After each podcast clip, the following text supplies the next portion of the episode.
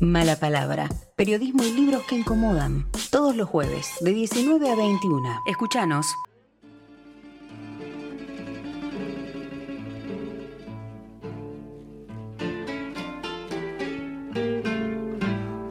Hoy que el tiempo Ah, ya pasó. pero me cambiaron la cortina. Ya, no lo veo corriendo por la pradera. Lo veo ahí al lado de un fuego, con el mate, comiéndose un choripán, sacando una tajada de ¿Qué asado. está haciendo de- con aquel burro? Sos mala, ¿eh? Ni con el gran Alfredo Citarrosa me dejás.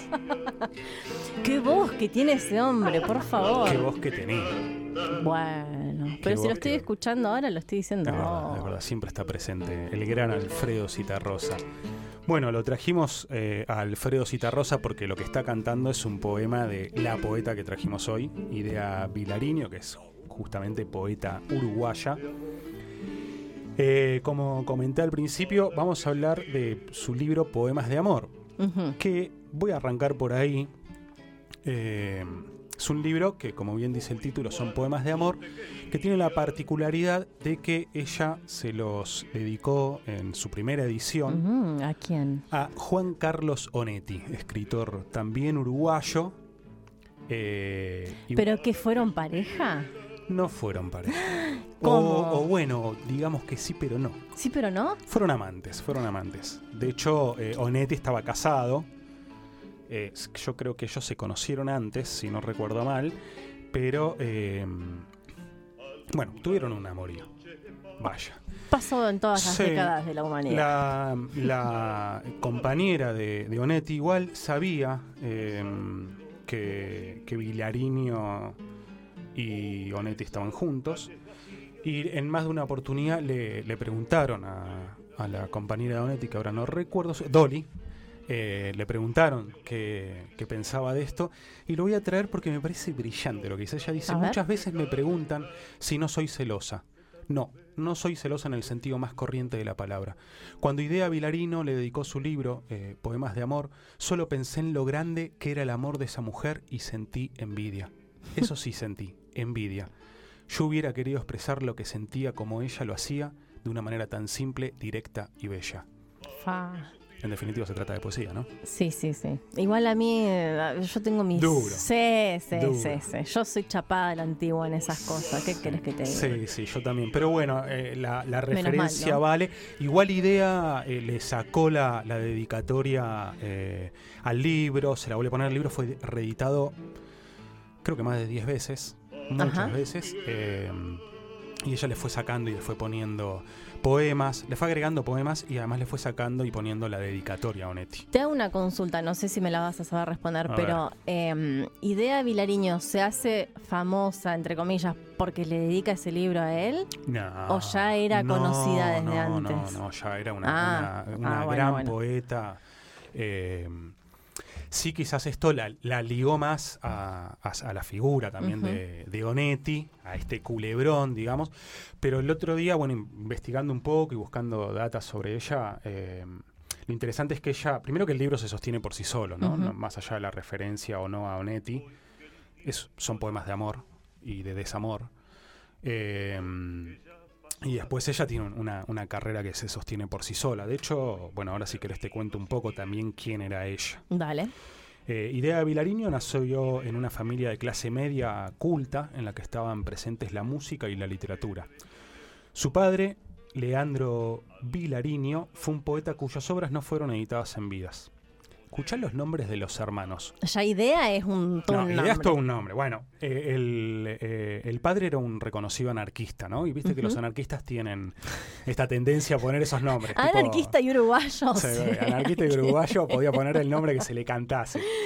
Eh, los hijos se llaman, además de idea, Numen. Poema, Azul. Bueno, azul no está tan mal. Poema le puso uno, dejate de joder. Poema. Poema y Alma. ¡Ey, alma es re lindo! Alma es lindo, pero todos nombres así muy... No, poema se llama.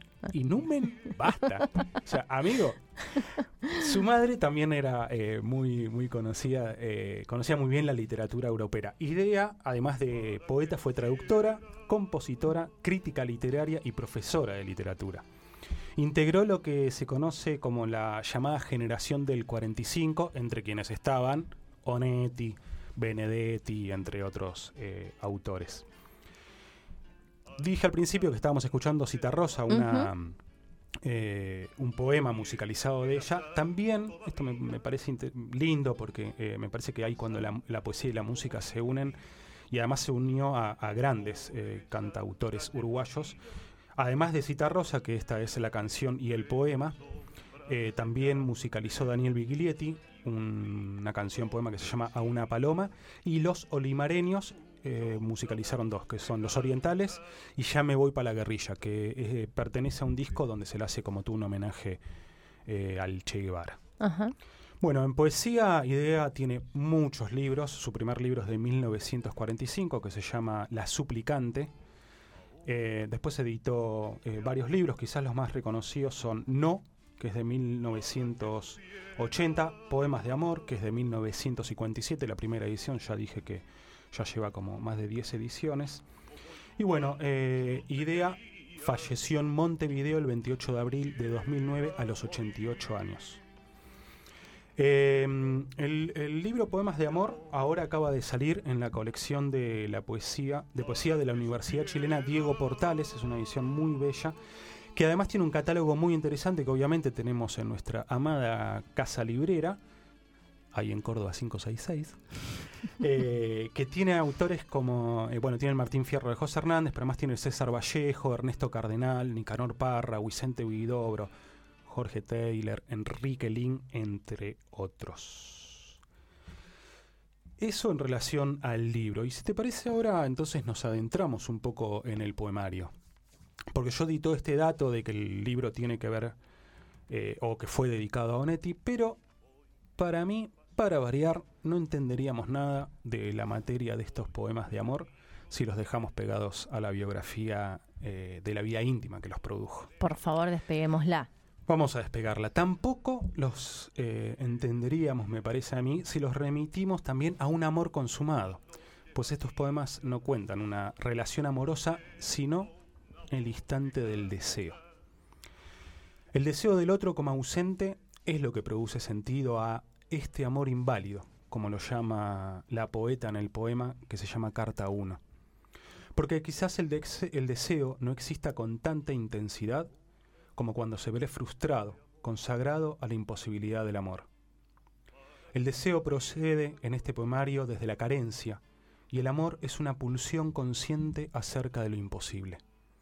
Dice en un poema, hay niebla y vengo triste, tu amor es una ausencia, tu amor, digo mi amor, amor que quedó en nada. Nombrar el amor será entonces buscarlo a través de la inaccesibilidad del amado únicamente dedicado a ausencia es ya metonimia, fuerza que lo mantiene latente donde no hay fusión ni encuentro posibles. De allí que la perfección del amor se da más que en la consumación, en la no reciprocidad. La escritora norteamericana Ann Carson se pregunta en un libro donde eh, indaga sobre esta relación de, eros y dice, ¿cuál es el verdadero tema de la mayor parte de los poemas de amor? No es el amado, es ese agujero. Es como el desamor. Sí, es, es esto, el- la inaccesibilidad del amado, lo que genera su ausencia, ¿no? Ya sea por, eh, digamos, por la imposibilidad, por muerte, por ejemplo, o por la inaccesibilidad, por ejemplo, como... No me hagas gestos, Estefanía, porque estamos en la radio. No digas eso que va a parecer cualquier cosa. Estaba pensando que si, si ese amor por lo inexistente es como muy profundo y un poco obsesivo, puede llegar a ser también una cuestión eh, para revisar en salud mental, ¿no? Bueno, sí. Digo, yo- en- en- en cu- si se profundiza mucho. Sí, sí, no lo sé. Que no caiga en obsesión. Que no caiga en obsesión. A mí me parece que igual, bueno, la poesía trabaja desde ese lugar con la No obsesión, idea, con igual, no idea, Vilariño. Estoy hablando de otros casos. Ah, bueno, bueno, de otros casos no sé, consultalo con tu psicoanalista. Pero bueno, justamente, haciendo referencia a eso, el amor no, no surge únicamente del vínculo imposible con el amado en el libro de, de Idea, en Poemas de Amor, sino que viene de antes, de una pérdida irreparable, anterior. Dice, te lloraba al nacer, te aprendía en la escuela, te amaba en los amores de entonces y en los otros, dice Idea en otro poema. De este modo, la búsqueda del amor es la de algo que es propiamente de uno, pero que nos excede y se nos vuelve inapropiable accesible solo en su condición de fantasma. Lo que ocupa tan obsesivamente al sujeto amoroso es la apariencia que el deseo adopta a partir del objeto perdido. Traje ahora para, escuchar eh, un poema que es eh, súper reconocido del libro, es uno de los poemas más conocidos, en la propia voz de Idea Vilariño. Ya no, ya no será, ya no no viviremos juntos, no criaré a tu hijo, no coseré tu ropa, no te tendré de noche, no te besaré al irme, nunca sabrás quién fui, por qué me amaron otros. No llegaré a saber por qué ni cómo nunca, ni si era de verdad lo que dijiste que era, ni quién fuiste, ni qué fui para ti ni cómo hubiera sido vivir juntos, querernos, esperarnos, estar. Ya no soy más que yo para siempre y tú ya no serás para mí más que tú. Ya no estás en un día futuro. No sabré dónde vives, con quién, ni si te acuerdas. No me abrazarás nunca como esa noche, nunca. No volveré a tocarte no te veré morir. Escuchábamos a Idea Vilariño recitando el poema Llanó. Tremendo, qué voz que tenía, por favor. Sí, y qué lectura, ¿no? Qué lectura, súper cautivante. Sí, a full. A mí me encanta, me parece una, una, gran poeta. No me abrazarás nunca como esa noche, nunca. No volveré a tocarte, no te veré morir. Terrible. El amor nunca es del todo, por eso se toma de él lo que se da. Y cuando se retira es difícil de sostener, ya que nos deja siempre a la deriva, detenida, quieta, muerta. Con estas palabras se define a sí misma en múltiples oportunidades el sujeto amoroso, porque el amor no sucede sin que el yo poético sienta que su vida y su identidad personal se ponen también en juego. Esperando, esperando, Ven o no vengas, yo me estoy aquí esperando, dice Idea Vilariño en otro poema. El inquietante extrañamiento de lo que somos es otro precio a pagar por este amor imposible. Así el dolor, la tristeza o el sufrimiento por esos días que nunca fueron ni serán, la mantienen ligada al objeto amado. Por otro lado, la ausencia del amado impide vivir otro amor, funciona también como coartada. De esta manera el yo poético se mantiene siempre huérfana, eternamente nostálgica de un amor que pudo ser, que nunca llegó a, a concretarse del todo. Dice en un fragmento del poema Me pregunto, o la noche terrible en que tú estabas, llorando en el teléfono, nunca lloré, decías, déjame ir, decías, y yo, mi amor, mi amor, te había echado, había muerto, yo, mi amor, mi amor, y yo estaba con otro. Los poemas de idea tienen un lenguaje anclado en la pasión amorosa y se construyen con pocos recursos. Son en apariencia simples, cada verso afirma al anterior ampliando lo que el yo poético siente. Dicen poco y suficiente, de manera asertiva. Repiten un montón de palabras y estructuras a lo largo de todo el poemario. Una economía de la lengua en una lengua, la nuestra, que nos conmina a decir muchas veces más de lo necesario. Como escuché decir en un video en su homenaje, la potencia de su decir, su cualidad, está en poder cristalizar una emoción con lo que tiene a mano. Era tu ser entero para mí, en mí, en mi vida, aunque no te tuviera. Valga como ejemplo ese pequeño fragmento. Ahora bien, ¿se puede perder lo que nunca fue propio? ¿Abrazar lo que en principio es solo objeto de contemplación? La grandeza de la experiencia poética de este poemario de idea Vilariño radica quizás en esta extraña paradoja amorosa. La capacidad del discurso amoroso de hacer de aquello que nunca se tuvo un objeto de apropiación posible. ¿Te gustó? Me encantó. Me enamoré. ¿De idea? No, de vos.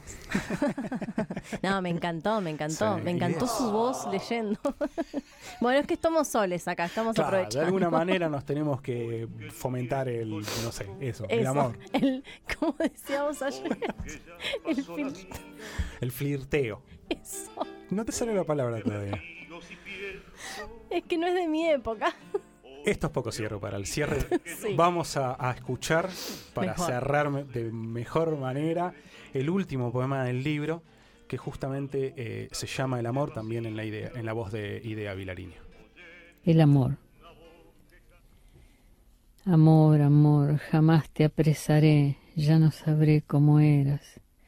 No habré vivido un día, una noche de amor, una mañana. No conocí jamás, no tuve a nadie, nunca nadie se dio, nada fue mío, ni me borró del mundo con su soplo. Lo que hubo fue dolor, lo solo que hubo, que fue colmado, atestiguó, fue cierto. Pero ¿dónde quedó? ¿Qué consta ahora? Hoy el único rastro es un pañuelo que alguien guarda olvidado, un pañuelo con sangre, semen, lágrimas, que se ha vuelto amarillo. Eso es todo, el amor, ¿dónde estuvo? ¿Cómo era?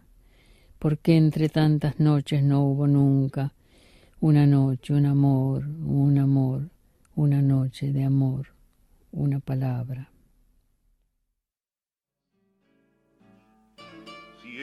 Que las hay todavía. Me conmueve hablar arriba de la voz de Alfredo Citarrosa, pero bellísimo. Muy Bellísimo. lindo, sí. Un amor, una noche de amor, una palabra. A eso queda reducido el amor cuando duele de esta manera. Nos vamos a ir escuchando la canción y el poema, pero esta vez en la voz de Soledad Villamil.